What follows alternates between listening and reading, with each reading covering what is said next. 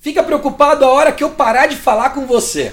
Essa foi uma frase que mudou minha vida. Eu tinha 14 anos e eu fui jogador de futebol, né? Então eu jogo futebol desde os meus 9 anos de idade, né?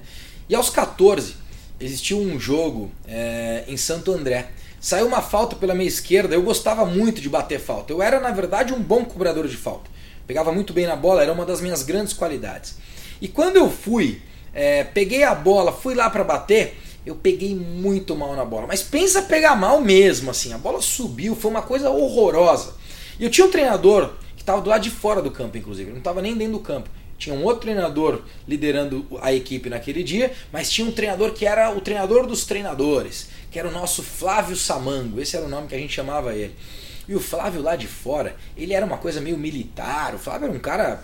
Me ensinou muito, mas era um cara muito duro, muito duro. Aliás, eu acho que aprendi a ser um pouco duro com o Flávio.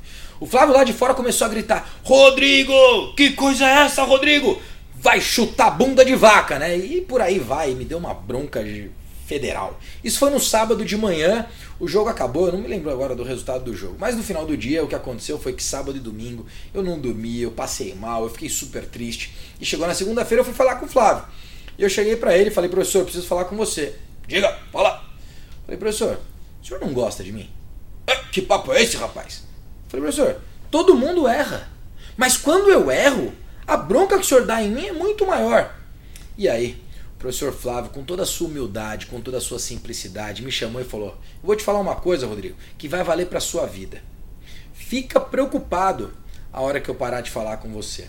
No fundo, o professor Flávio, com toda a sua simplicidade, o que ele me ensinou naquele dia foi que enquanto ele, ele, ele estava chamando a minha atenção é porque ele tinha certeza, é porque ele tinha convicção que eu podia mais. É porque ele sabia que eu ia entregar mais. No final do dia era só isso que ele queria de mim. Ele queria mais, ele queria o meu melhor. Quando alguém chamar a sua atenção, quando alguém disser para você que você pode mais, acredita, isso é pro teu bem. E esse é um dos temas que a gente trata no meu curso, que é gratuito inclusive cursoversãobeta.com.br.